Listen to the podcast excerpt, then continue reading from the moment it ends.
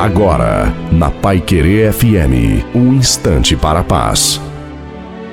Olá, ouvinte da Pai Querer FM, sou o pastor Wilson Tinonim.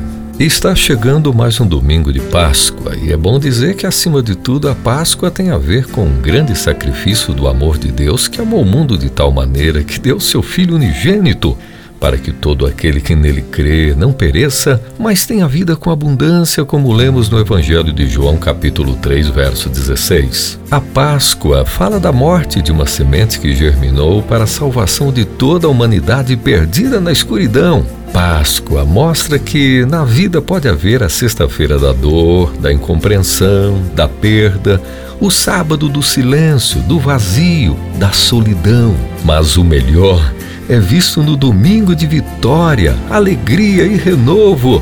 É o dia da ressurreição.